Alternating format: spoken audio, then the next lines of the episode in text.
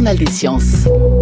Et pour commencer ce journal, on revient sur une étude qui met en lumière une extinction sans précédent euh, des espèces d'insectes. Oui, il s'agit du bilan de plusieurs études combinées menées pour la, pour la plupart en Europe, aux États-Unis et au Japon. Et le moins qu'on puisse dire, c'est que les estimations sont très inquiétantes. Francisco Sanchez Bayo de l'Université de Sydney est le co-auteur de ce premier bilan mondial qui montre que l'extinction des insectes est plus rapide que celle des autres animaux. Il nous en dit plus sur les chiffres qui ont été établis par ce travail et sur les conséquences possibles de l'accélération de l'extinction des insectes. Environ 41% des insectes qu'on connaît sont en phase de déclin et un tiers d'entre eux sont menacés d'extinction. On a été plus loin et on a pris les chiffres de trois études différentes qui ont pris en compte la biomasse, c'est-à-dire la masse d'insectes présente à un endroit donné et sur un temps donné, et sur une période de 30 ans.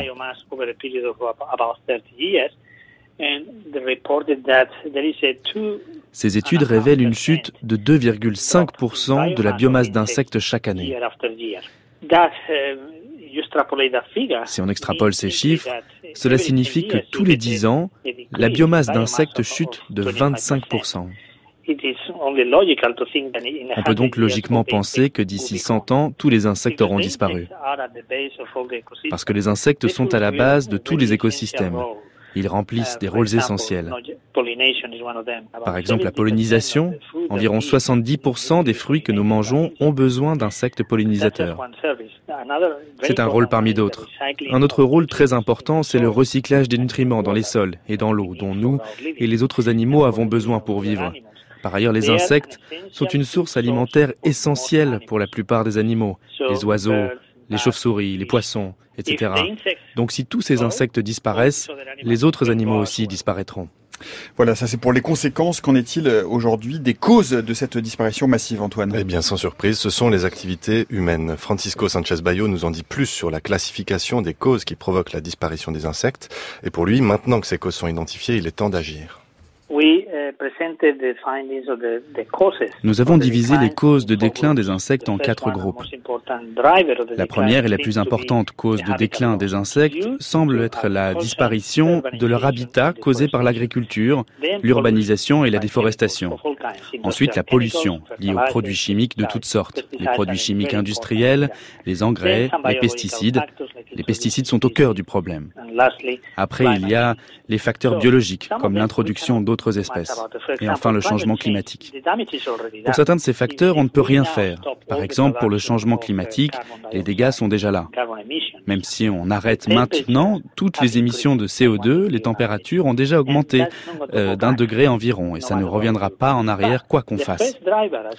Mais la première cause, la perte d'habitat des insectes, là on peut faire quelque chose. L'agriculture et la pollution allant de pair, on peut changer les choses. On a créé ce problème.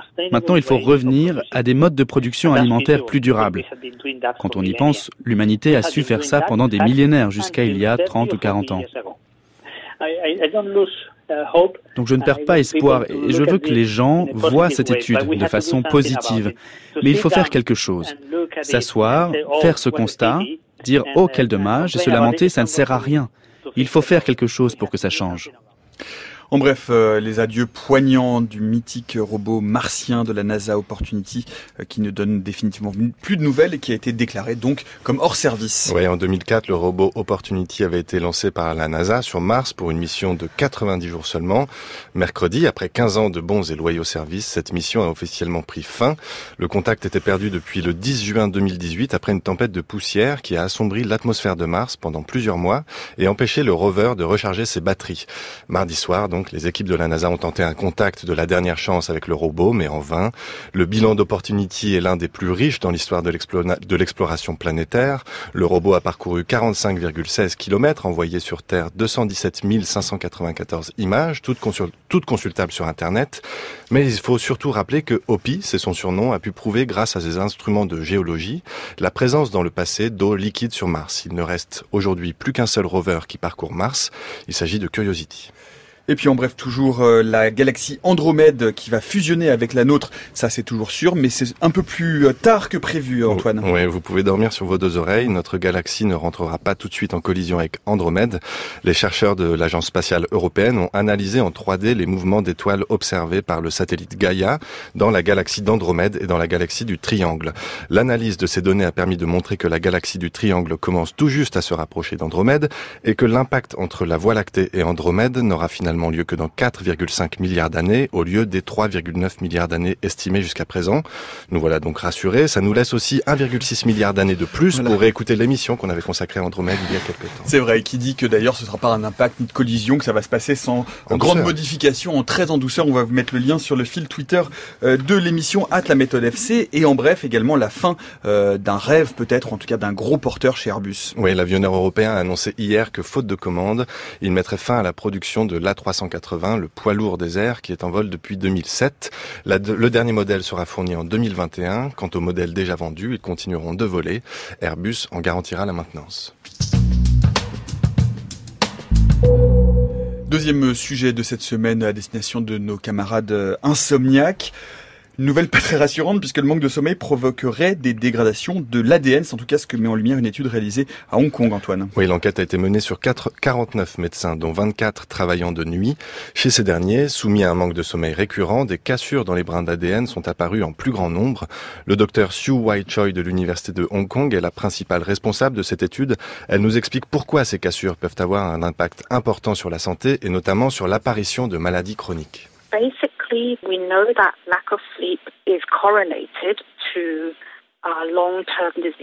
On sait globalement que le manque de sommeil est corrélé à des maladies chroniques. De vastes études américaines ont déjà montré que les personnes qui travaillent de nuit sont plus susceptibles d'avoir un cancer ou d'autres maladies chroniques. Donc nous voulions observer et compter les cassures dans les brins d'ADN présents dans les globules blancs des échantillons sanguins prélevés.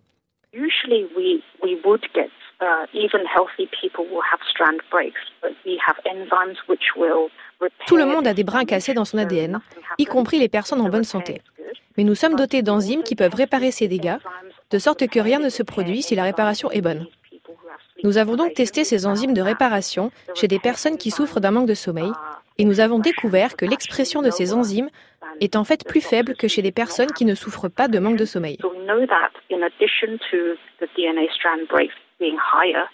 Donc, en plus d'un taux plus élevé de cassure dans l'ADN, les mécanismes de réparation sont moins efficaces, ce qui peut à terme conduire à l'apparition de maladies chroniques comme des cancers. Maintenant qu'on sait ça, on a un biomarqueur qui est facilement accessible dans le sang et qui peut nous montrer les effets du manque de sommeil.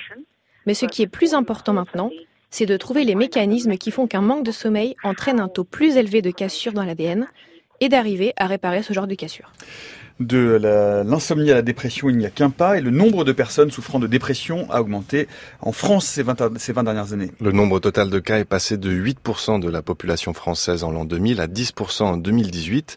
C'est ce que montre une étude publiée dans la revue La Presse médicale. De nombreux facteurs sont en cause, comme par exemple une moins bonne qualité de l'alimentation, le manque de sommeil, on y revient, ou encore la diminution de l'activité physique, mais aussi, et c'est une bonne nouvelle quand même, un meilleur dépistage. Le débat est relancé sur l'apparition de la vie complexe sur Et ce débat est relancé par la découverte des plus vieilles traces fossiles de déplacement. Ces traces, dont parle l'étude parue dans la revue PNAS, datent de 2,1 milliards d'années et ont été retrouvées au Gabon. Il s'agit de structures tubulaires de plusieurs millimètres de diamètre qui, après analyse de leur composition chimique, seraient le fait de structures biologiques. Jusqu'alors, le consensus faisait remonter l'apparition des eucaryotes et donc de la vie complexe à 1,8 milliard d'années et les plus anciennes traces fossiles de mobilité dataient de 570 millions d'années. Reste maintenant à déterminer à quoi ressemblaient les responsables de ces petites galeries creusées dans la vase. Les chercheurs responsables de l'étude tentent aussi de savoir s'il s'agit de formes de déplacement plus perfectionnées ou bien une expérience interrompue par la baisse drastique, drastique du taux d'oxygène dans l'atmosphère intervenue vers 2 milliards d'années. Entre les Oscars, les Césars, les Golden Globes. C'est la saison des prix. C'était également les prix du magazine La Recherche. Antoine, les gagnants sont Nombreux, très nombreux, puisque le magazine remet pas moins de 12 prix chaque année, allant du Grand Prix Technologie au prix Santé, Physique, Neurosciences, Mathématiques et j'en passe. On peut mentionner ici le prix Coup de cœur qui a été remis à Mathieu Giraudot de l'Université d'Arizona pour une étude qui montre que les changements d'environnement dus à l'homme, comme la lumière artificielle ou l'apport de nourriture non adéquate, influenceraient les taux de cancer dans la faune sauvage. L'humanité est donc elle aussi cancérigène et pour les animaux. Voilà, et pour conclure ce journal des bonnes nouvelles, hein, euh, Natacha revient la semaine prochaine, non pas euh, alors, non, on va conclure par une bonne nouvelle puisque c'était la Saint-Valentin hier. On a d'ailleurs fait une émission qui parlait du cœur et pour la Saint-Valentin, rien de tel que d'acheter un parfum pour votre moitié, mais pas tout à fait n'importe quel parfum, oui, Du parfum, mais pas de contrebande. Voilà. La police de Londres mettait cette semaine les Londoniens en garde contre toute une gamme de produits de contrefaçon, allant d'objets électroniques risquant de mettre le feu partout, aux sextoys contenant un taux de produits chimiques dépassant les normes, en passant par les cosmétiques et donc les parfums. Après des tests réalisés en la police de Londres a pu mettre en évidence la présence dans certains parfums de contrebande de produits hautement chimiques comme du cyanure, mais aussi d'urine humaine ou encore de déjection de rats, voire de mort aux rats. Voilà une fois de plus la preuve que quand on aime, il faut toujours le dire avec des fleurs, des vrais, pas en plastique. Oui, ou voilà, ou d'autres choses, euh, voilà, des chocolats, ça marche pas de contrefaçon non plus. Euh, merci beaucoup Antoine Beauchamp.